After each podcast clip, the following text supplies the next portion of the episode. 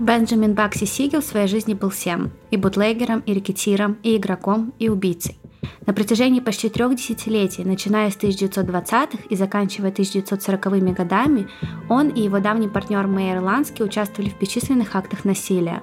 По словам самого Бакси, он убил около дюжины человек. По словам же другого гангстера, Бакси Сигел убил гораздо больше.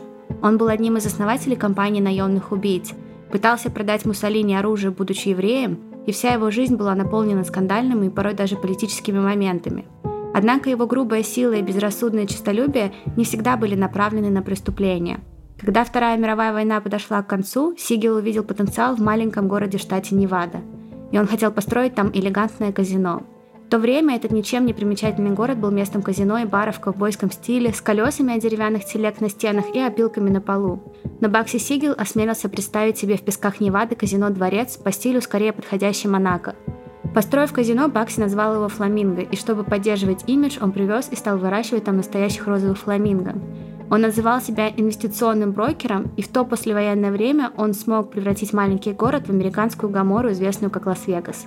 Но фламинго в конце концов вымерли, и после этого умер и Бенджамин Багси Сигел. Его убили весной 47 года в возрасте 41 года. Однако его наследие остается и затрагивает оно влияние азартных игр и других развлечений на американскую экономику и культуру. Но это не все. История Бакси Сигела удивительна сама по себе. Голливудский обозреватель светской хроники Флорабель Мьюер назвала Бакси гангстером из сборника рассказов – а за внешность, дорогую галантерею и приветливые медовые манеры его многие в то время уподобляли плейбою и актеру. Но Бакси не был притворяющимся крутым парнем с красивой улыбкой. Он был отъявленный убийцей, движимый властью, деньгами, статусом и сексом. И сегодня я расскажу вам о нем все. Всем привет, меня зовут Маша. А меня Даша. И это подкаст «Тут такое дело». Как вы уже поняли, сегодня мы возвращаемся с вами к моей второй самой любимой теме, к мафии – и узнаем про одного из самых влиятельных мафиози Бакси Сигела. История его жизни просто что-то с чем-то, но перед тем, как мы перейдем к ней, мы напоминаем вам, что наш подкаст выпускается исключительно в развлекательных целях и предназначен только для лиц старше 18 лет. Мы также не рекомендуем слушать наш подкаст людям с повышенной чувствительностью, так как мы с Дашей обсуждаем все детали преступления, ничего не скрывая. А еще мы, как всегда, за взаимное уважение, активное согласие, не насилие и соблюдение законодательства – мы не поддерживаем распространение насилия, не одобряем преступников и их преступления, даже если иногда говорим про них в шутливой форме, и надеемся, что и вы тоже. Итак, Бенджамин Бакси Сигел родился 28 февраля 1906 года в семье еврейских иммигрантов. Его родителями были Макси Сигел, которому на момент миграции в Америку было 20, и Дженни Рихенталь, которой было 19. Пара прибыла в Америку 1 июля 1900 года из Галиции, бедного региона Австро-Венгерской империи. В то время миграция евреев в Америку шла непрерывная. По некоторым подсчетам, в десятилетие между 1900 и 1910 годами в Америку приезжало почти миллион иммигрантов в год. И Дженни и Макс были одними из них. На момент миграции женаты они не были, но поженились после. Макс устроился на работу прессовщиком на фабрике по производству брюк и считал себя везунчиком – даже несмотря на то, что его зарплата составляла около 650 долларов, что сегодня эквивалентно 17 тысячам, а это, друзья мои, нищета, но это была работа, которая приносила хоть какие-то деньги, и Максу было не на что жаловаться. Спустя годы на допросе в полиции Бакси скажет, что родился в Бруклине прямо недалеко от Бруклинского моста. И это такое очень интересное выражение, потому что Бруклинский мост – который открыли в 1883 году, соединял Бруклин с Нижним Иссайдом, богатый район с бедным, и люди из Нижнего Иссайда часто говорили, что я родился прямо около моста. Нижний Иссайд долгое время был районом для рабочего класса и славился своим этническим разнообразием. Он также был местом, где началась история Бенджамина Бакси Сигела. Это была еврейская столица Америки на рубеже веков, и столица это была очень суровым местом. А они жили в Нижнем Иссайде или в Бруклине? В Нижнем Иссайде, да, они Ого. были очень бедными. А, так ты говорил, что Нижний Сайт это место для Нет, это район, богатых. это район, нет, богатый это Бруклин, Нижний Сайт это для бедных. А, и да? раньше это ага. был вот район смешения классов, и в какой-то момент даже называли его еврейской столицей. Mm. Да, и большинство семей иммигрантов в этой суровой среде были вынуждены искать спасение от крайней нищеты. Джейкоб Рис, знаменитый журналист того времени, писал об этом районе так. Это место безумного скопления человеческих роев – горькой бедности, жадности арендаторов, патагонного рабства, тьмы, убожества и нищеты. Оно не имеет себе равных, я полагаю, больше нигде в цивилизованном мире. И в этом месте в 1906 году родился Бакси. Он стал вторым ребенком в семье. Жила семья Сигел. Тогда, как и многие другие, у них была трехкомнатная квартира в доме без лифта, без водопровода и без канализации. Все детство семья Бакси использовала керосиновые лампы, потому что света у них не было. А говорили они только на идише. И так было вокруг, почти в каждой квартире другого и не знали. Нам мало известно о том, что было в жизни Бакси до 7-8 класса. Однако важно другое. Важно, что в 7-8 классе он бросает школу. По словам его самого, у него не было выбора, потому что его родители нуждались в нем, так как содержать семью было очень-очень дорого. В то время дети могли работать на фабрике, и Бакси мог бы устроиться на работу на фабрику, где уже работал его отец – но узнал, что работа эта была практически непосильной и даже смертельно опасной. Когда ему было 5 лет, 25 марта 1911 года, на фабрике Triangle Shirtwaist в результате пожара погибло 146 человек, в основном молодых евреек. И девушки, работая, оказались просто в ловушке за запертыми дверьми. Бенджамин тогда был, конечно, маленьким, но все же достаточно взрослым, чтобы запомнить эту историю и бояться такой смерти, и умирать на фабрике, как, впрочем, убиваться заработать там каждый день за минимальную плату, он не собирался. Особенно зачем ему было делать это, когда улицы Нижнего Иссайда предлагали более легкие прибыльные способы заработать на жизнь. Достаточно было быть сильным и быть готовым на любые риски. В книге Бакси Сигел «Темная сторона американской мечты» автор Майкл Шнайерсон описал два типа еврейских мальчиков-подростков, живущих в то время в Нижнем Иссайде. Были прилежные, послушные и неспособные поднять кулак мальчики – и были мальчики, которых популярный историк Рикой называл протогангстерами. Они были смелыми, дикими, и все в них определялось тем, насколько хорошо они умели драться. И вообще я хочу немного поговорить про молодежные преступные движения того времени. Они сформировались с первых же дней миграции евреев в 1880-х годах. Иммигранты в те времена все чаще и чаще обращались к преступности. В Нью-Йоркере была опубликована статья Малькома Гладуэлла, в которой это движение к преступности подробно объяснялось. Еврейским мигрантам в начале 20 века было очень сложно приспособиться, и в целом им никто не давал даже попробовать, их отвергали. Из-за антисемитских взглядов в Америке или иных причин они не могли заниматься многими профессиями, и вместо этого они карабкались по кривой лестнице социальной мобильности.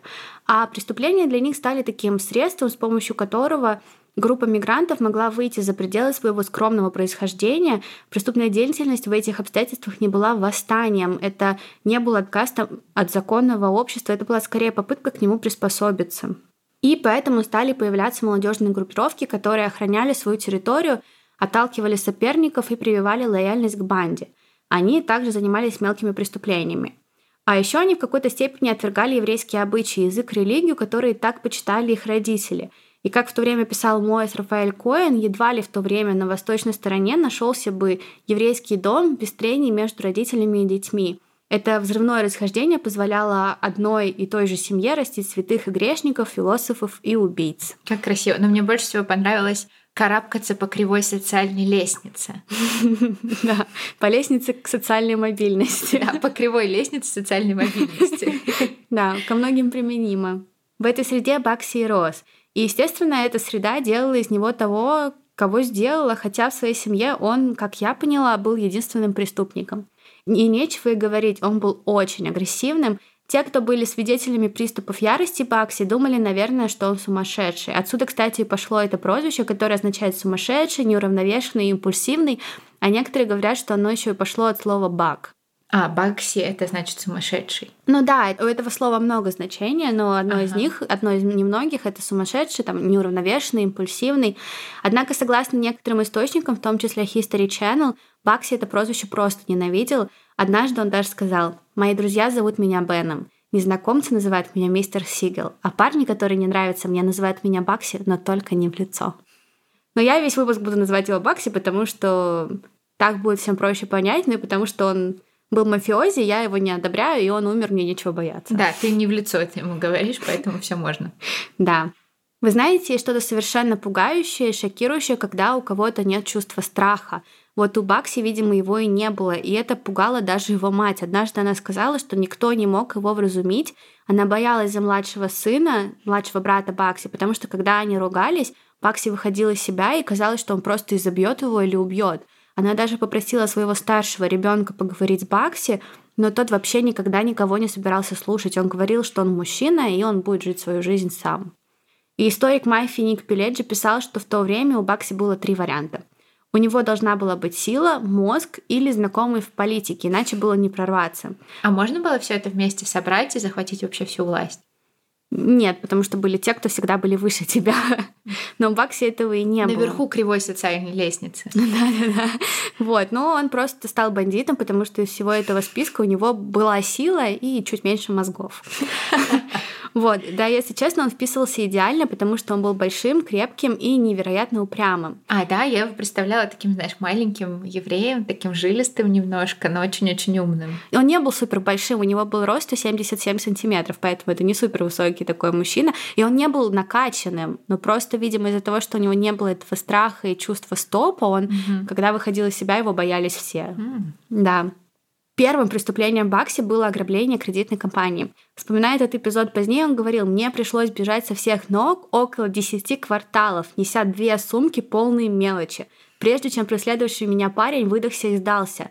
Все могло быть лучше, если бы они меня поймали, потому что после этого я был готов ко всему и не был готов останавливаться. И он был прав, потому что после этого все пошло в гору. К 14 годам Бакси сделал себе имя на улицах и зарекомендовал он себя хорошо. И вы знаете, что он сделал? Например, однажды он пошел к владельцу тележек, которые используются в супермаркетах, таких железных, и предложил им застраховать свой бизнес от пожара. И те такие, чего? Мне не нужна страховка от пожара. А потом он устроил пожар и сказал, вот нужно было застраховать. Он устроил пожар в ту же самую ночь. После того, как вот все закрыли, тележки убрали, он облил их керосином, поджег, никто его не поймал. Ну, всем было понятно, кто это сделал, и после этого владельцы бизнеса стали платить 14-летнему еврейскому подростку по одному доллару за каждого своего работника. В Но неделю. Это, но это на самом деле странно. У них тогда не было своей какой-то мафиозной крыши. А, ну вот, видимо, поэтому. Ну, Они, да. видимо, подумали, ну, значит, он теперь наша крыша. Да. И с одной стороны, эта история, конечно, смешная, но именно она тоже дала Бакси свое имя и сделала его не просто бандитом без надзора родителей, а реального преступника. А потом он еще и завел себе друга, с которым дела стали двигаться в прогрессии выше. Звали друга Мэйр Ланский, и если вы думаете, что это знакомое имя, вы где-то его уже слышали, то да, потому что я несколько раз упоминала Ланский в моем эпизоде про итальянскую мафию в Нью-Йорке. Ланский был тоже еврейским мигрантом, ребенком родителей из России, между прочим, и родился он в России. Они мигрировали, когда ему, по-моему, было лет 5 или 7. Дружба Лански и Бакси началась с неприятной ситуации. Лански на тот момент было 14, он наткнулся на уличную драку и увидел, что у одного из дерущихся выскользнул пистолет из руки. Мальчик, не совсем уже подросток, потянулся за ним, и тут из-за угла вышла пара полицейских – Ланский крикнул, чтобы дерущиеся бросили пистолет. Бакси сначала удивился такому, поднял голову, увидел полицию, пистолет отбросил, и благодаря Лански столкновения с полицией он избежал. Когда он и Лански были в безопасности и спокойно шли домой, Бакси спросил, «Почему ты не позволил мне убить этого ублюдка?» На что Ланский ответил, если бы тебя поймали с пистолетом, у тебя были бы большие неприятности. Только шлемазель будет стрелять в поле зрения ментов. Думай головой. Кто такой шлемазель? Ну, я, наверное, произношу это неправильно, но Google мне сказал, что это значит идиот, неудачник на идише. А, да. а у Лански, получается, был младше? Нет, Ланский был на 4 года старше Бакси. И они были абсолютно разными, но поэтому друг другу идеально подходили. Ланский был умным парнем и отличником, а еще он, как и Бакси, был хорошим бойцом. А Бакси был немножко другим. Он не был очень умным парнем и не был отличником. Но они очень дружили. Сланский был низким, невзрачным и очень осторожным. А Бакси, как я уже говорила, был 177 сантиметров ростом, очень красив. У него были голубые глаза, яркая улыбка и сильный профиль. Ланский, правда, Бакси очень понравился. Он говорил, Бакси был молод, но очень смел. Он верил в знаки, а самой большой его проблемой было то, что он был всегда готов бросаться вперед и стрелять. Никто не реагировал быстрее Бакси Сигела. Бакси так сильно нравился Лански, что он пригласил того присоединиться к своей формирующейся банде по самообороне. Банда по самообороне? Да, это вообще очень интересный момент. Я не знала, потому что я думала, от чего им было обороняться. Они же, как бы, грубо говоря, почти мафия. Но Бакси и Лански этой своей бандой по самообороне сделали очень действительно много для еврейских иммигрантов, потому что в то время евреи жили между ирландцами и итальянцами и привыкли, что на них регулярно нападали то одни, то другие. И это были не только на мафию, это было просто на людей. По факту многие считали, что им повезло, если их не сильно избивали. А это было в целях э, грабежа, получения денег или просто так? Ну, я так понимаю, что были разные цели, порой mm-hmm. просто подавление. Но потом появились эти ребята, они были не единственными, но все же они сопротивлялись, они стали давать сдачу, они сражались, так словно завтра не наступит. Бакси в то время надавал кулаков, и это находило отклик. Даже в 2017 году я находила информацию, что когда хоронили его дочь, Равин сказал, что люди толком не понимают, как много сделали эти мелкие банды еврейских подростков. Они первыми дали отпор. И постепенно, через какое-то время, между этими соперничающими бандами стало появляться взаимное уважение. Но это будет потом. А на подъеме, несмотря на такие успехи, в мире преступном у мальчиков была и другая жизнь, потому что наряду с воровством у них была дневная работа. Бакси в конце 1910-х работал в транспортной компании, мне точно неизвестна его должность, но я так понимаю, что он был перевозчиком или грузчиком. Аланский работал в магазине, где продавал инструменты для автомобилей, иногда краденые. У них были деньги, но это были небольшие деньги, они жили дома с родителями и одновременно боялись быть пойманными так же сильно, как и боялись остаться бедными и жить со своими родителями. Да, и тут шанс появился. Шанс появился в 1920-х годах и, как всегда, запрета, потому что в 1920 году был введен сухой закон. И этот запрет помог Бакси и Лански пройти путь от налетчиков, головорезов и просто плохих парней, которые не хотели зарабатывать на жизнь, как их отцы, до тех, кто начинает зарабатывать деньги совершенно в другом объеме и совершенно новым способом. Друзья, ну перед тем, как мы перейдем к деятельности Бакси и Лански во время сухого закона, мы хотим поговорить с вами о спонсоре нашего сегодняшнего выпуска — и вы знаете, как сильно мы с Машей любим историю про мафию. Они похожи на сюжет фильма. Настолько там всегда интересные истории, и в них очень легко погрузиться с головой, что Маша, как вы знаете, сейчас и делает. У нас, похоже, появилась постоянная рубрика. А еще нам нравятся интересные истории в других форматах. Квестах, головоломках и, конечно же, настольных играх. А с настольными играми у меня, по крайней мере, случилась большая любовь. Мы с друзьями завели хорошую традицию собираться все вместе, пробовать какие-то новые игры. И вот сегодня мы как раз хотели рассказать вам про настольные игры, но не обычные настольные игры, это квест. Только квест в коробке, такой настольный вариант, когда из дома выходить не нужно, а вот в приключении участвовать и головоломки разгадывать еще как нужно. И такие настольные игры делает издательство «Стиль жизни». Есть целая серия таких игр-квестов, которая называется «Квест-мастер». Помимо «Квест-мастера», конечно, есть еще много других серий на любой вкус. А вот в серии Questmaster есть 9 игр, они выходят еще, и сюжеты в каждой из них очень атмосферные, необычные, переносят нас в разные уголки планеты, дают возможность переключиться и побыть главными героями. Вы можете в замке Дракулы побывать и раскрыть загадку Эльдорадо. Мы с Машей уже играли в одну игру этой серии «Ограбление в Венеции», и она напомнила нам выпуск об ограблении в музее. Помните, там похищение картин, предметов искусства. А Маша была ушедшим на покой аферистом мирового уровня, и ей пришло письмо, в котором непонятный аноним просит ее сделать одну услугу, иначе весь мир узнает ее имя. Ну, вы понимаете, что в свою команду Маша привлекла первоклассного специалиста, то есть меня, и мы вместе с ней отправились в Венецию, не выходя из моей кухни, между прочим. Мы отлично провели вечер, много смеялись и, что самое главное, смогли отвлечься. И каково же было наше удивление, когда в серии Questmaster мы нашли еще игру про побег из Алькатраса. Да-да, про ту самую историю, с которой началась моя любовь к историям про побеги. Но в этот раз мы решили насладиться игрой не в одиночку, и мы поделимся этой находкой с вами в наших социальных сетях и покажем фотографию, как мы с Машей играли. И да, играть можно вдвоем, в одиночку, а можно собрать целую команду, и в любом случае будет очень интересно. А если вам уже не терпится, то «Побег из Алькатраса» и все другие игры, не только из серии Questmaster, но и других серий, можно купить у нашего партнера сети магазина магазинов настольных игр «Игровед».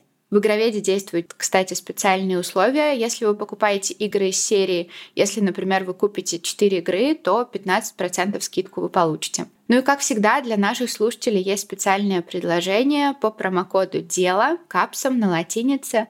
Вы получите скидку 12% на любые игры в «Игроведе». Когда еще вы сможете взять историю нашего выпуска и буквально погрузиться в нее и стать заключенным в Алькатрасе человеком, с идеальным планом побега. Все ссылки и информацию, как всегда, оставим в описании. А сейчас возвращаемся к нашей истории. В течение нескольких недель Сигел и Лански организовывали полуночные пьянки. В то время Бакси было там 14-16 лет, а Лански почти 20, и это была просто прекрасная возможность но вы знаете, в какой-то момент наступает такое естественное желание, когда, да, вот я зарабатываю деньги, но многие другие зарабатывают больше, и мне тоже хочется больше. И у них оно тоже возникло, это вполне себе естественно. И тогда Лански в голову пришла просто гениальная идея. Он заметил, что большинство бутлегеров пользовались грузовиками и автомобилями, которые часто приходилось покупать, воровать, а еще их надо было обслуживать. Это было дорого очень накладно по времени, никому не были нужны эти лишние проблемы. И согласно идее Лански, они с Бакси станут теми, кто будут предоставлять средства для перевозки выпивки.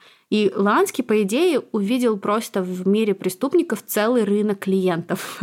И именно так они стали делать бизнес. Бизнес, на который у них изначально не было достаточно денег, а еще нужны были машины, которых тоже у них не было, и где их было взять? Ну, естественно, украсть. И после этого, если кому-то была нужна машина, они шли к Лански, он давал им в прокат украденную машину, не вот задавая ты знаешь, никаких... про естественно украсть мне уже прилетело за то, что я в э, посте а. про Саванну написала, что один из способов получить ребенка это украсть его. Мне уже за это прилетело, что у меня какие-то проблемы немножко, поэтому ну, осторожнее. Ну да, но все равно, по сути, у них реально не было средств, они ну были малолетками, поэтому А у них, получается, был доступ, он же в этой транспортной компании работал, ему удобно. Я, кстати, не связывала связывала работу Бакси с его воровством. Может быть, может быть.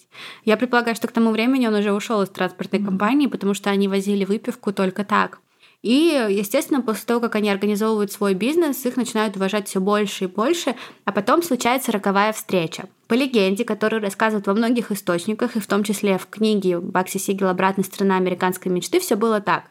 Итальянская банда во главе Сальваторе Лучана – которого звали Лаки Лучана. Я знаю, я такое помню. Я про него вам тоже рассказывала, это один из боссов всех mm-hmm. боссов. Mm-hmm. Так вот, эта банда загоняет Ланский в угол и требует от того извинений за то, что там он помешал, еврей или еще за что-то.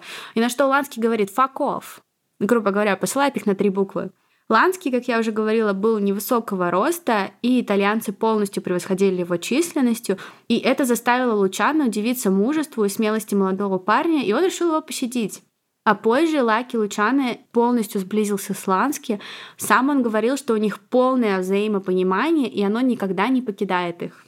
Лучано был и остается одним из самых известных итальянских мафиози в Америке, который перевернул традиционные устои и сделал из итальянской мафии огромный синдикат. Он был очень умен и беспощаден, и всю свою жизнь он был очень дружен с Лански, соответственно, и с Бакси. Их партнерство началось довольно быстро.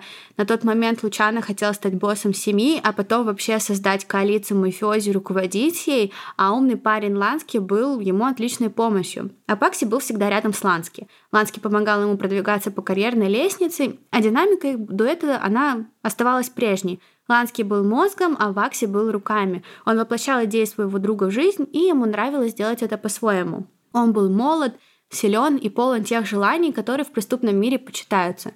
За все эти качества его ценили, и именно из-за них в один день к Бакси приходит Лаки Лучана. Пришел, казалось бы, с элементарной просьбой. Для того, чтобы добиться своих целей и стать боссом всех боссов, ему нужно было избавиться от пары соперников. Не можешь ли ты, дорогой мой Бакси, помочь мне с ними? Ну, конечно, да, он мог, но вот только одно «но», потому что Лаки Лучана хотел избавиться от боссов целых двух семей – Первого звали Сальватора Маранзе, а второго Джон Массерия. Это убийство будет знаменовать окончание мафиозной войны. Если вы не знаете, что там происходило, советую послушать мой предыдущий выпуск, она здесь не так релевантна. Но Бакси, когда пошел на это дело, когда он согласился, он знал, что он делает. Он понимал, что будучи одним из четырех стрелков в тот вечер, когда они совершат это убийство, означает, что ему доверяют. И означает, что если Лаки пойдет дальше, он будет рядом с ним. И поэтому в назначенный день он и еще трое парней заходят в здание и убивают тех, кого они должны были убить. После этого убийства в жизни Бакси произошло две вещи. Во-первых, это убийство вписало его в учебники по истории, о чем он еще не знал. А во-вторых, в глазах мафии, а самое главное, в глазах Лучана, он, как и надеялся, стал человеком, на которого было можно полностью просто положиться. В-третьих, это положение быстро выросло, и из простого рядового мафиози Бакси стал главным деловым партнером Лански. Эти два друга детства реально очень быстро поднимались по карьерной лестнице, потому что они выбрали правильную сторону, сторону счастливчика Лучана, который в то время руководил, не побоюсь этого слова, такой мафиозной революцией. И благодаря их партнерству Лаки Лучана с парнями, ну не только с ними, но все-таки. И родилась вот эта современная организованная преступность в Америке в том виде, в каком мы ее сейчас видим. Аланский не ревновал а Лаки к а, Бакси? Угу. Нет, потому что Бакси никогда не был так близок с Лаки Лучана. Mm. Он скорее был кем-то рядом с Лански, а, который угу. мог помочь. Но угу. по факту он не был вхож вот в самые угу. верха. Понятно. В чем суть всей этой мафиозной была революции, грубо говоря? Она заключалась в том, что во время сухого закона у людей появлялись целые состояния просто в одночасье, но в то же время и пропадали чужие жизни так же быстро. И чем больше вертелось денег в подпольном мире алкогольных напитков, тем больше было смертей. И соперники из разных семей, соперники разных национальностей, они устраивали засады на грузовики с алкоголем других банд, и постепенно стало понятно, что ирландцы, итальянцы, евреи, они убивают друг друга направо и налево. Дело дошло до точки невозврата, и как раз-таки после того, как в 1931 году Бакси совершает преступление, этих двух неудобных боссов убивает, Лучана принимается за дело, и он, как основная сила, приводит итальянцев, ирландцев и евреев к установлению мира в преступном мире и создает синдикат. И вот как раз-таки наши два парня, Ланский и Бакси, рядом с ним. И хотя Бакси и не был человеком непосредственно вовлеченным во все процессы, он был все равно независим и связан с Лаки Лучиано. Он путешествовал по стране, координировал захват местной мафии Регита и был исполнителем идей Лански. А дальше происходит следующее. Все в криминальном мире понимают, что сухой закон — это просто золотая жила. Но эта золотая жила рано или поздно закончится. Они понимали, что запрет не вечен. И они знали, что рано или поздно им придется выбирать что-то новое. Поэтому, когда в 1933 году это произошло, синдикат медленно, но верно от алкоголя переходит к легальным и нелегальным азартным играм на восточном и на западном побережьях. В то время у Бакси появилась идея, и надо признаться, идея просто роскошная, удивительная. До того, как запрет закончился, еще в 1928 году он и Лански получили прошение от одного известного еврейского гангстера, Уотсона Дина, и он просил их поехать проверить казино. Мол, парни, там у меня такой небольшой закулисный горный бизнес, мне надо, чтобы вы мне с ним немножко помогли.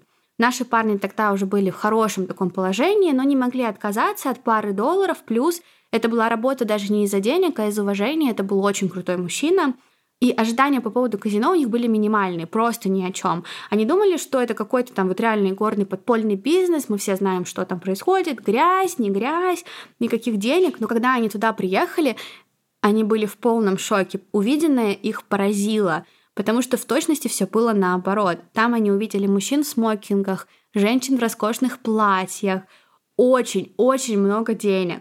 Денег, которые могли бы быть у них. Но на тот момент ни Бакси, ни Ланский не были способны открыть такого рода казино, и они это понимали. Мало... Не было денег?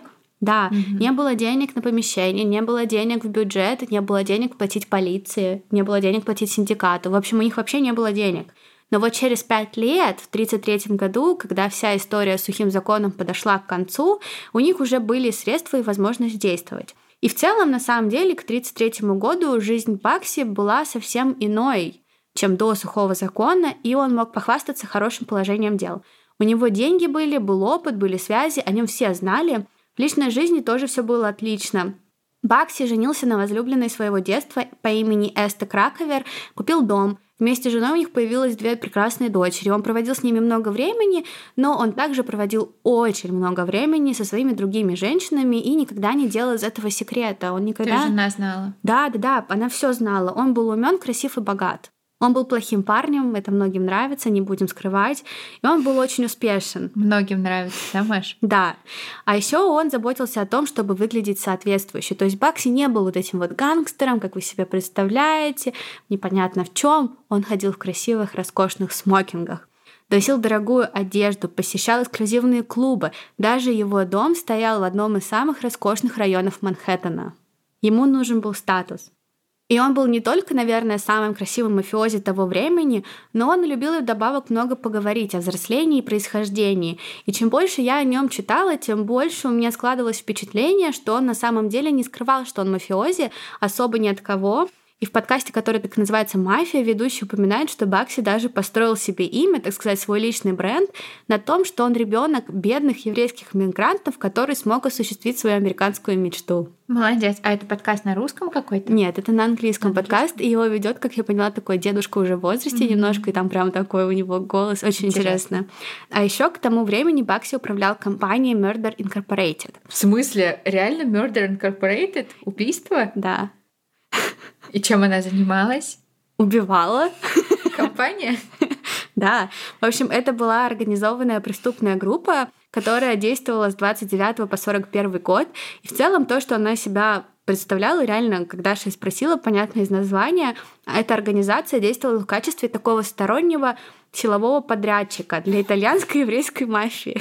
А полиции и всяким силовым структурам норм было, да, что у них есть э, Murder Inc. Они, наверное, даже не знали в то время про это. Это было предвоенное время, плюс они скрывались, плюс эта компания больше работала и занималась отношениями между мафией. То есть они, скрываясь, назвали компанию Murder Inc. Да, ну то есть понимаешь, как они скрывались. Да. да.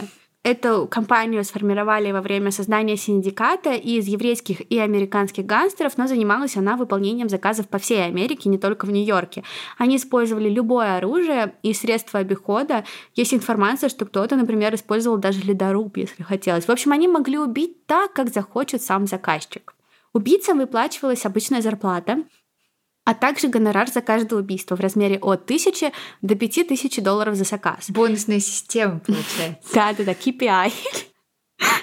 Их семьи также получали денежные пособия, а еще корпорация защищала своих служащих. И если их случайно, можно так сказать, в любом случае ареста забирали, они нанимали им лучших адвокатов города.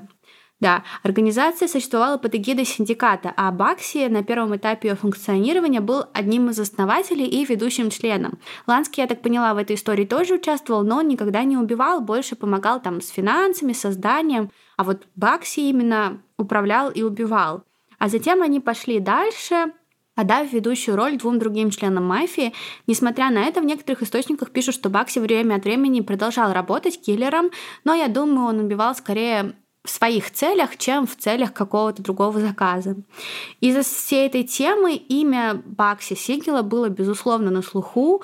Он был не только связан с очень высокопоставленными членами мафии, но и руководил, а порой и сам осуществлял довольно политические, так сказать, в преступном мире убийства. Так что на Бакси Сигела рано или поздно наведут прицел. И когда его наведут, стало лишь вопросом. 1933 году у него стали появляться проблемы. Там, если честно, была целая история, множество имен, так что не отвлекайтесь, я постараюсь ее более сжато рассказать. В общем, у Бакси возникли серьезные разногласия с одним еврейским гангстером по имени Вакси Гордон. Вакси был таким же бутлегером и управлял нелегальным игорным заведением. В какой-то момент у него начались разногласия с Лаки Лучана, а это означало только одно. От его него убьют. Да, да, да. Но его не хотели убивать, от него просто хотели избавиться. И они решили засадить того за решетку. И чтобы это сделать, Бакси вместе с Ланским представляют налоговому управлению США информацию о том, что Вакси не платил налоги, и вот сколько он задолжал. Это очень страшно в Америке. Очень да. страшно. Да, налоговая работает лучше ФБР. И поэтому Вакси садят в тюрьму. И в этой тюрьме он просто кипит от злости на Бакси и Лански. И эта злость просто съедает его, и он решает мстить. И вот, сидя в тюрьме, он заключает соглашение с братьями Фабрицо. Их было два. И они планируют убийство Бакси. У них ничего не получилось, понятное дело, я сразу скажу, но они пытались и совершили покушение. Где-то не сообщается, что они конкретно сделали в других местах, и в той же Википедии, например, пишут, что они пытались проникнуть в сильно укрепленный и защищенный особняк Бакси и оставить там бомбу, но потерпели неудачу. А это означало одно. Бакси все знал, и Бакси найдет их и убьет. Он нашел их и убил. Нечего и скрывать. Но на этом история тоже не заканчивается, потому что был третий брат Фабрица, которого звали Тони. И Тони, этот третий брат, он был сломлен просто от горя после смерти своих братьев, и он тоже захотел отомстить. Они итальянцы, да? Тони, да, Фабрица все итальянцы, mm-hmm. да. И он был не дурак, он понимал, что ну Бакси меня просто убьет. И он начинает писать мемуары. И в этих мемуарах он описывает свою жизнь мафиози, и самую большую главу он посвящает общенациональному отряду наемников во главе с Бакси, Murder Inc. Раскрывает. Да. И насколько я поняла, его план был такой. Я дам эту, значит, эти свои мемуары своему адвокату, и если со мной что-то случится, он их опубликует. А он умный. Да, но правда проблема в том, что Бакси и Лански очень много знали, и они об этом тоже узнали. Поэтому в 1932 году Сигелу создают алиби, чтобы он мог убить Тони и не попасться полиции. Его положили в больницу с травмой головы, а позже он тайком сбежал, присоединившись к двум сообщникам. Эти ребята подъехали к дому Тони и застрелили его, когда тот к ним вышел, думая, что это детективы. А адвокат не отправил мемуары? Нет, потому что они раньше это все сделали. Они раньше убили адвоката? Они раньше убили Тони, чем тот успел дописать, я так А, поняла. чем тот успел дописать. Вот Да. это превентивные меры, вот это я понимаю. Да, и копы тут же стали подозревать Бакси, но Бакси был в больнице с травмой головы. Как быть? Это точно не он. Как бы он это сделал? Да никак, ни за что. Вот, да. И если честно, Бакси в то время нужно было быть ниже воды, тише травы, но он не мог, потому что это был Бакси, вспыльчивый, агрессивный Бакси. И эта вспыльчивость сослужила ему плохую службу, он не слушал ни Лански, ни кого-то другого. После убийства Тони он убивает еще одного мужчину, связанного с Тони самим, и делает он это в присутствии двух свидетелей. Больничное алиби рушится на глазах, и всем становится понятно, и Лански, и Лучано, что Бакси пора уезжать. В Нью-Йорке он находиться не может, и поэтому в 1933 году Бакси отправляют в Калифорнию. И в Лос-Анджелесе было все, о чем Бакси мог мечтать и даже больше. Куча вечеринок с щедрыми гостями, деньги, которые летели просто во все стороны, роскошные женщины, Голливуд. И Бакси был счастлив к этому всему присоединиться. Но он не был в отпуске, от него ждали результата.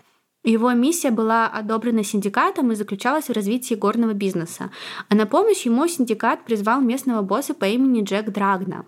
Драгна был знаменитым итальянским боссом, и работал он как в Италии, так и в Америке. И если вы хотите понять, насколько он был великим в Калифорнии, просто знайте, что люди называли его на улице Капоне из Лос-Анджелеса. Да.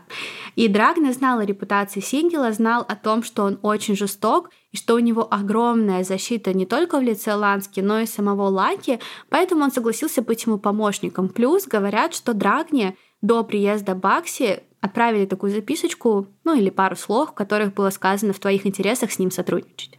Но он понимал, что если он сейчас скажет нет, его просто убьют. ну то есть Лаки очень могущественный, да?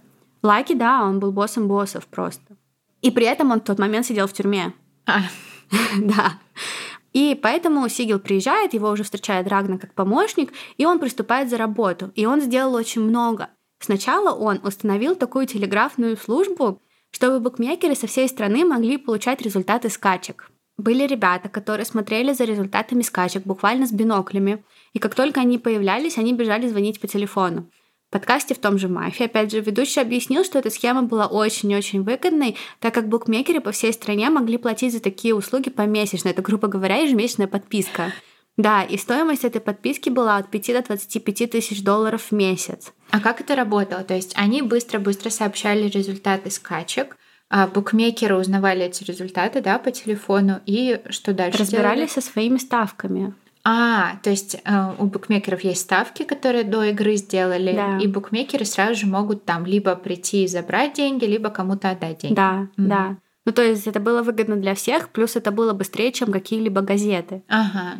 И этот бизнес изначально был под руководством Джека Драгне, но Нью-Йорк опять же дал ему понять, что Драгна больше не собственник и не управленец, он скорее просто помощник. Так что да, наш Бакси при поддержке Нью-Йорка, благодаря своей репутации убийцы, действительно продвигался на Золотом побережье очень быстро. Он наступал всем на пятки, его это не волновало, он ничего не боялся, он был Бакси Сигелом, он знал, что люди его боятся, и он знал, что его кроют. Да, и такое своего рода поглощение в скором времени стало приносить огромные деньги мафии, ну и, естественно, огромные деньги самому Сигелу. Ну а в налоговых декларациях он писал, что занимается легальными азартными играми. Второй бизнес, которым стал заниматься Сигел на Золотом побережье, были лотерейные игры, которые также назывались Number Rackets.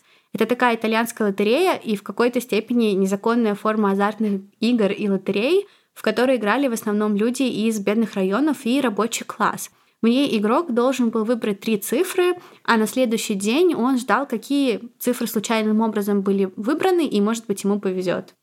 Третий бизнес, который Сигел под себя подмял, это наркотики. Говорят, что он смог организовать наркомаршрут из Мексики прямо в Лос-Анджелес. Ну и четвертое. Бакси связал синдикат с итальянской мафией из Чикаго. знаменитый чикагский филиал, который на английском звучит куда круче, его звали Chicago Outfit. Именно из него вышли такие знаменитости, как Аль Капоне. Он даже добрался до Чайна-тауна. В общем, Бакси в Лос-Анджелесе преуспевал и работал не покладая рук. Ему принадлежали ночные клубы и рестораны. Он пытался быть вовлеченным в огромное количество бизнесов. К 1942 году букмекерские операции приносили синдикату 500 тысяч долларов в день. В день? Да, но другие источники говорят, что синдикат заработал более 8 миллионов долларов в год. Ну, то есть цифры сильно разнятся. Mm-hmm. Вот. Но в любом случае Бакси в эту историю вложил немало сил, совсем немало своих сил, потому что в Нью-Йорке э, была другая движуха, mm-hmm. и все, что делалось с играми, было в основном в Лос-Анджелесе. А тут он самостоятельно еще все это сделал. Ну, ему явно помогали много. Он иногда приходил на готовые и поглощал. Mm. Но в любом случае он сделал это, да. Ну и как говорится, мы все знаем эту поговорку: кто хорошо работает, тот хорошо и отдыхает. Высшим атрибутами богатства для Бакси был очень дорогой отдых. Ведь до этого этапа я рассказывала, что он стал крутым и знаменитым в мире мафии. Но как он стал таким в мире Голливуда? Все просто. О нем и так уже слышали и приветствовали его в высших кругах. Он знал лично Джорджа Драфта, который играл Коломбо в джазе «Только девушки». А еще, оказывается, он играл в экранизации «Лицо со шрамом» 32 года. Он играл? Джордж Драфт, а, не, не Бакси. Ага. И, в общем, этот Джордж, знаменитый актер в то время, водил Бакси по вечеринкам. Актриса Джин Харлоу была близкой подругой Бакси и даже стала крестной матерью его дочери Миллисент. И для того, чтобы быть на слуху, а Бакси это очень нравилось, он даже купил недвижимость и устраивал роскошные вечеринки в своем доме в Беверли-Хиллз. А у таких молодых знаменитостей, как Тони Кертиса, Фил Сильверса и Фрэнка Синатри, он вызывал восхищение. Не удивляйтесь, ведь а, правда Бакси был безумно харизматичным, загадочным, в нем было то, что весь Голливуд так сильно пытался создать в фильмах. И знаменитости были им ослеплены. Они изучали его манеры, они восторгались его рассказом. Кто-то называл его гангстерским капиталистом, другие — гангстерским селебрити. Но они же знали, чем он занимался. Почему такое восхищение? Ну, видимо, они уже видели все, и ну как бы. Mm. Ну и он был таким, он реально был похитителем сердец. В Голливуде Бакси разработал план вымогательства у киностудий. Он планировал взять на себя руководство местными профсоюзами, такими как гильдии экранных массовок и Лос-Анджелес Тимстерс. То есть и... он подумал, раз я так нравлюсь всяким селебрити из мира кино, я приду к ним и буду делать на них деньги. Да, ну и, и мне кажется, он не связывал восторг селебрити даже с Голливудом. Он просто видел в Голливуде таких беспомощных эм, людей, которые на пойдут... можно нажиться. Да, да, да. Угу. И он, в общем, планировал взять вот контроль над этими профсоюзами и сказать им не работать тогда, когда надо, а простой в киностудии угу. стоит огромное количество денег. И по итогу говорят, что в течение своего первого года в Голливуде он получил более 400 тысяч долларов США в виде кредитов от кинозвезд. И еще ему очень много денег платили киностудии, лишь бы профсоюзы работали. И при этом они все равно продолжали с ним тусить. Сигел мгновенно стал популярным мужчиной среди голливудских дам. Уверенный, могущественный, богатый и вдобавок красивый мужчина, только представьте, все они вели себя так, будто он на самом деле не убивает. Знаете, он мог, конечно, убить, но никогда говорил об этом напрямую именно ей. Поэтому, ну, как бы вроде и не убивала, просто мафия. Ну, такой очаровательный мужчина, мы готовы закрыть на это глаза. Да, но мы же не видели. Вот так это все было. И среди известных женщин, с которыми у Бакси были отношения, была графиня Дороти Дифрасса. Она была такая светская львица и очень популярная дама. Настолько популярная, что даже во время их поездки в Италию в 1938 году она свела Бакси с Бенито Муссолини. Ого! Да, и Бакси пытался продать Муссолини оружие. Продал? Нет, я сейчас расскажу, потому что оружие называлось атомит. И Бакси рассказывал про него как про новый тип взрывчатого вещества, которое могло взрываться без особого звука или даже вспышки. И он был так убедителен, что Муссолини и страны оси вправду заинтересовались покупкой. Муссолини, только подумайте, об Баксе еврей. И Муссолини авансировал 40 тысяч долларов заранее и попросил демонстрацию. И вот в 1939 году состоялась демонстрация. Бакси показывает оружие Муссолини нескольким нацистам-лидерам, включая Йозефа Геббельса и Германа Геринга, и проваливается. Не стреляла? Атомит не взорвался. Ой. Да, и Муссолини требует свои деньги обратно. Но нужно сказать, Геббельс и Геринг безумно не понравились Бакси, безумно, и он хотел их убить. Он просто он взбесился и хотел их убить, но графиня слезно умоляла его этого не делать, и он был джентльменом и согласился и не убил их. А графиня как была с ними связана? Ну, она просто была графиней, очевидно, знала высокие круги. Она mm-hmm. также, я понимаю, была итальянкой. Но говорят, конечно, то еще светская лица, и в Америке это сила только так. Но таким вот Бакси был угодником сердец. Но все же в его жизни на этом этапе появится та, кто заняла его сердце и вытеснила всех других дам. Включая его жену? Да. В общем, звали эту угодницу Вирджиния Хилл и некоторые называют ее женской версией Бакси Сигела. Дама, она была с интересным прошлым, тоже очень мафиозным. В 1933 году она переехала из Джорджии в Чикаго со своим мужем в надежде заняться порнографическим бизнесом. Да, так и написано. Вот это надежда у молодой девушки. Да. Но ей было тяжело, у нее не получалось. И поэтому... Не получалось что, заняться порнографическим бизнесом или в жизни не получалось? Войти в порноиндустрию, да. И поэтому она просто стала официанткой. Но официанткой она стала не в простом кафе, а в чисто мафиозном месте. И свой доход она дополняла как раз-таки подрабатывая секс-работницей. К тому моменту она уже развелась, и она привлекает внимание богатого букмекера и игрока Джозефа Эпштейна – который, как говорят, стал ее финансовым советником и, возможно, любовником. Хотя Эпштейн слыл геем. Триггер. Да-да-да. Вот. Они как-то connected? Нет. Угу. И, в общем, в конце концов, она так много и так часто крутилась в мафии, и по многим другим причинам она становится частью чикагской мафиозной группировки.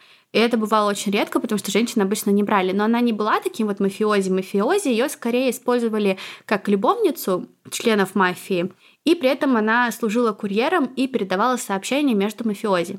Женщина. Да. Ну, то есть они доверяли. Ну да, и плюс, ну, ее бы не поймали точно. Mm-hmm. А тут она приезжает в Нью-Йорк и знакомится там на ужине с Бакси. И они в ту ночь оказались в отеле. Они просто вот у них прям произошла не вспышка, а реальный взрыв, как будто бы атомит сработал. Да. И жизнь при этом жестока, конечно, и им приходится разлучиться. И вот снова они встречаются в Голливуде. И сразу же у них начинается бурный, длительный роман. Она была загадкой, но при этом она знала его мир так, как его жена даже не пыталась никогда узнать, и она знала все его грязные секреты. Жена Бакси была просто унижена, потому что он покупал в Вирджинии украшения, он купил ей особняк в Беверли-Хиллз. И мне кажется, жена ненавидела просто каждую секунду этого. Потом станут ходить слухи, что Вирджиния и Бакси тайно поженились в Мексике после того, как в 46 году он развелся со своей женой, но не было подтверждений этому никаких. Тому, что он развелся или тому, что он э, женился? Тому, что он женился, mm-hmm. но он развелся, да. Mm-hmm. Но давайте вернемся к Бакси, потому что когда ты мафиози, твоя жизнь не бывает спокойной, размеренной и не идет исключительно вверх. Для Бакси поворотным моментом стал приговор Лучана. Того приговорили к 35 годам и никто не знал, кто теперь будет управлять синдикатом и что вообще будет дальше. И в такие неспокойные времена появляется много готовых начать говорить с полицией людей из страха или, может быть, из чувства раскаяния, сложно их понять. И Бакси такой человек и подвел, точнее, смерть такого человека. Был такой бывший член корпорации по имени Гарри Гринберг, которого все звали Большой Грини. И Грини был готов все рассказать, но он очень боялся и потому прятался. Прятался в Нью-Йорке. И пока он прятался, у него начали заканчиваться деньги и поджимал страх. В один день Грини берет листик и ручку и пишет письмо о мафиозе своему другу и говорит, слушай, дай мне 5000 долларов, иначе я расскажу полиции. И пошло-поехало, он перечисляет все, что он расскажет. Да. Всего за 5000 долларов? Да.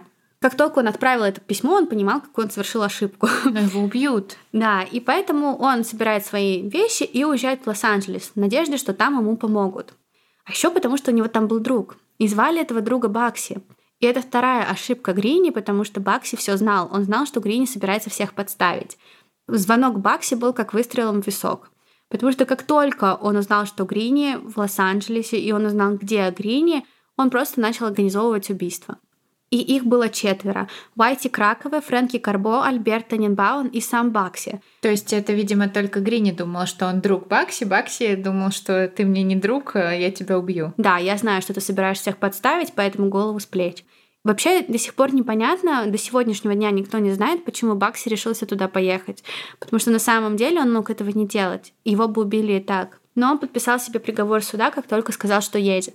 Потому что после убийства обычного убийства, которое произошло 22 ноября 1939 года напротив квартиры Грини, был пойман Тененбаум, один из участников. Вместо того, чтобы молчать, он пошел на сделку со следствием и рассказал все. И в сентябре 1941 года Бакси пристал перед судом.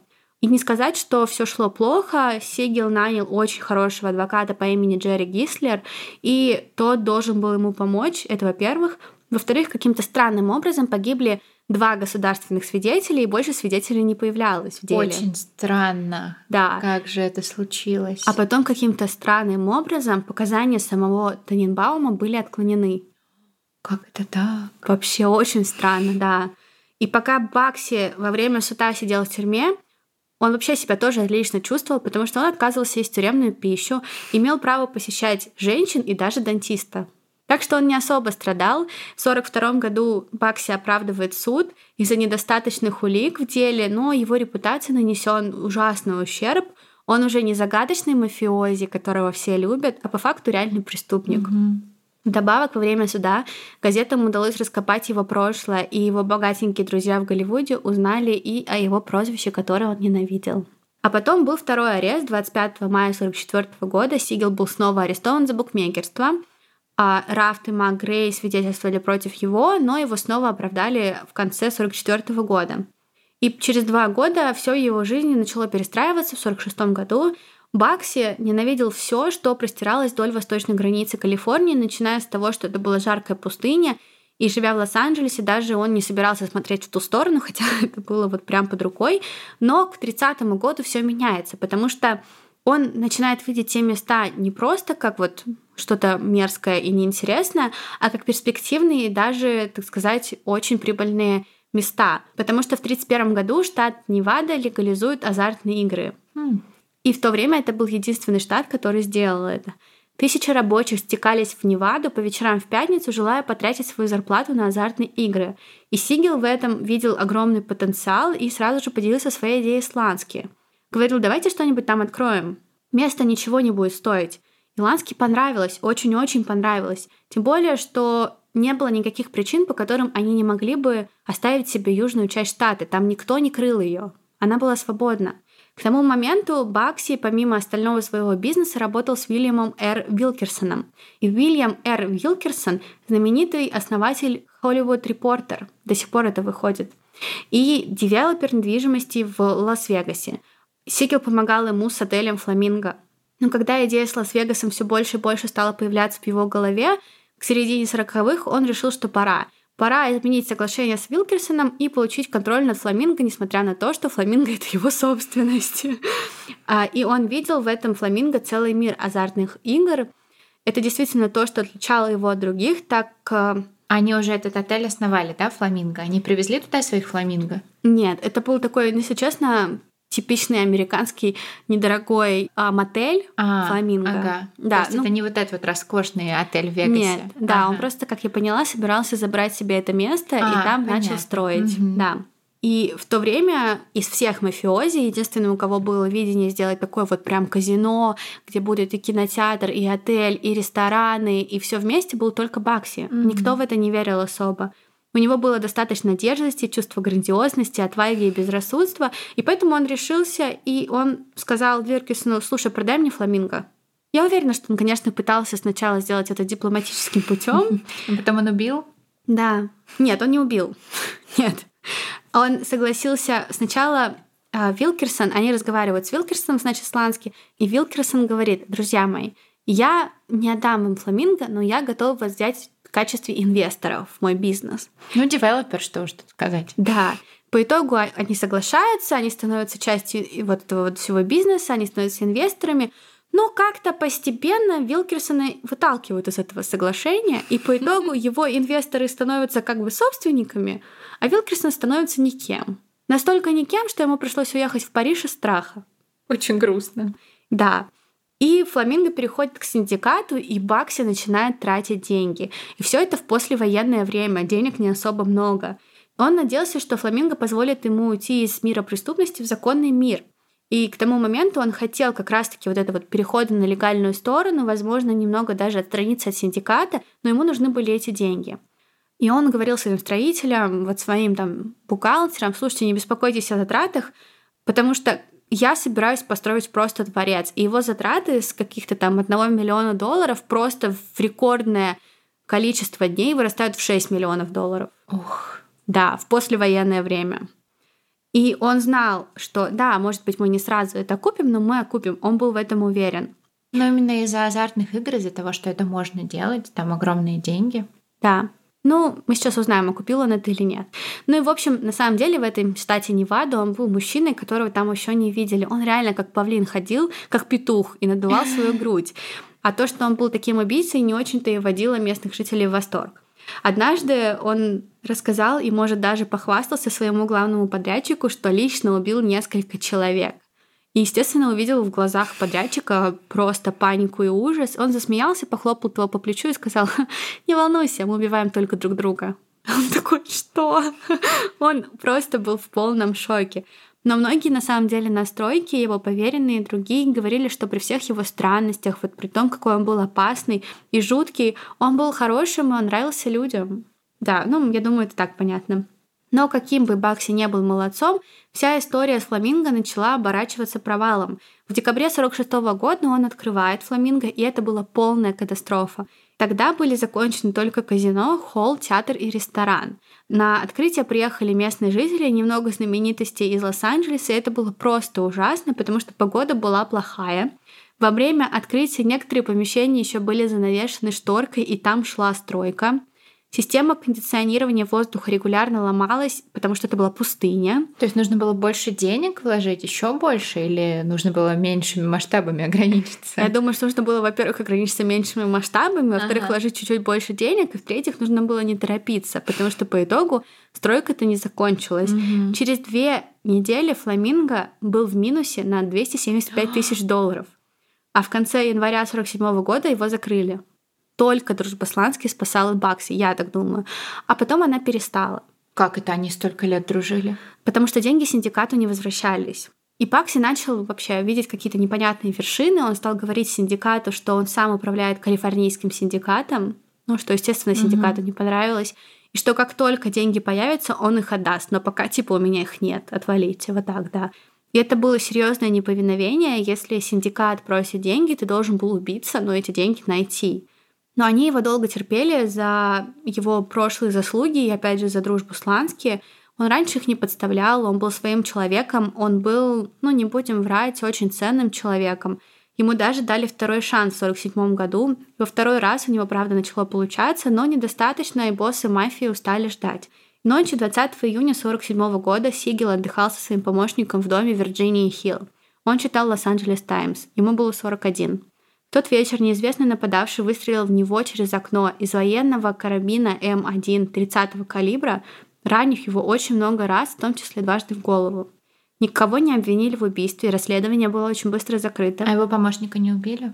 Я не знаю эту информацию.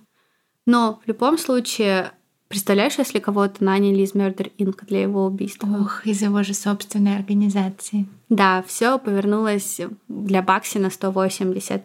И есть несколько теорий, почему его убили. Кто-то говорит, что из-за чрезмерных расходов, невозврата денег синдикату, мол, в 1946 году на Кубу в Сицилии привезли Лучана. У Лучана была интересная история, его посадили в тюрьму, через какое-то время его выпустили и отправили в Италию. Он жил в Италии, в Америку возвращаться не мог, поэтому он поехал на Кубу встречаться с синдикатом.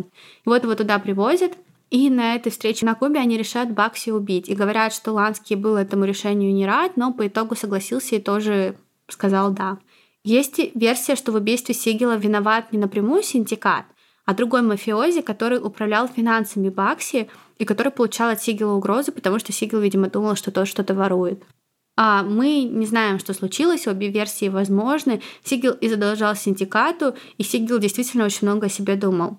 Плюс, может быть, они увидели Фламинго возможную прибыль в дальнейшем, потому что он открылся второй раз, и что-то начало работать, и они понимали, что Бакси его у нас заберет, угу. и вся эта прибыль куда-то уйдет, и поэтому они его убили, непонятно. Зная темперамент Сигела, мы с вами можем предположить, что его хотели убить одновременно очень много человек, и просто кто-то сделал это первым. На следующий день после смерти Сигела газета Лос-Анджелес Herald Express поместила на своей первой полосе фотографию из морга босой ноги Сигела с биркой на большом пальце. И это привлекло внимание всей страны к Лос-Анджелесу. И, может быть, именно благодаря этому убийству Фламинго благоухая гангстерской мистикой наконец стал популярным.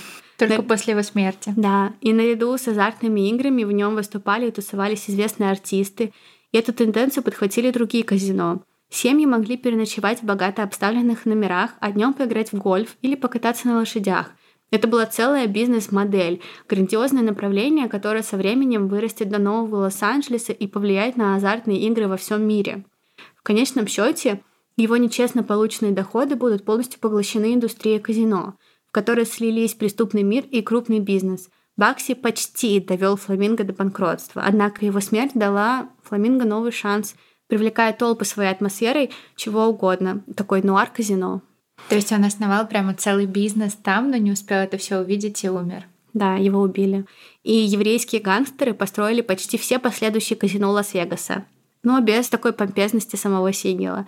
А потом один за другим эти гангстеры исчезли. Укоренившись в американском обществе, новое поколение евреев делало все возможное, чтобы оставить дни гангстеров позади. Они записывали своих детей в частные школы и колледжи Лиги Плюща, подтолкнув их к тому, чтобы они стали юристами и врачами. Они жили в богатых поместьях. В общем, толчком, как и прежде, была ассимиляция. Большинство людей никогда не слышали о еврейском гангстере. Они не верят, что еврейские гангстеры когда-либо существовали. Но они существовали, и я вам сегодня об одном из них рассказала. Отличная история. Это, честно, моя самая любимая рубрика «История про мафию». Я очень люблю эти выпуски. Это наш уже третий выпуск. На предыдущие два мы оставим ссылочки в описании, если вдруг кто-то их пропустил. А еще, если вы вдруг по нам соскучились, я надеюсь, вы по нам соскучились, у нас на наших бонусных платформах а, вышел бонусный выпуск. Мы поговорили про женщину-серийную убийцу с прозвищем Ангел Смерти Эйлин Уорнос, почему она убивала, к чему ее привела ее любовь, чем закончилась ее история и какими были ее последние слова. Ссылочки тоже можно найти в описании, переходите и слушайте. Да, его можно будет услышать у нас на платном телеграм-канале, подписавшись на нас в ВК Донаты или на Бусти и Patreon. А также в описании есть ссылочка на сегодняшнего спонсора. Увидимся в следующем выпуске. Всем пока!